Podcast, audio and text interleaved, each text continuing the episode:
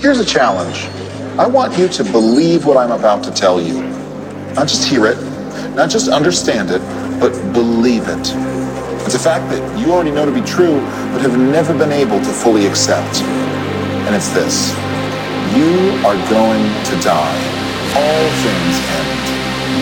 All motion slows. All heat becomes cold.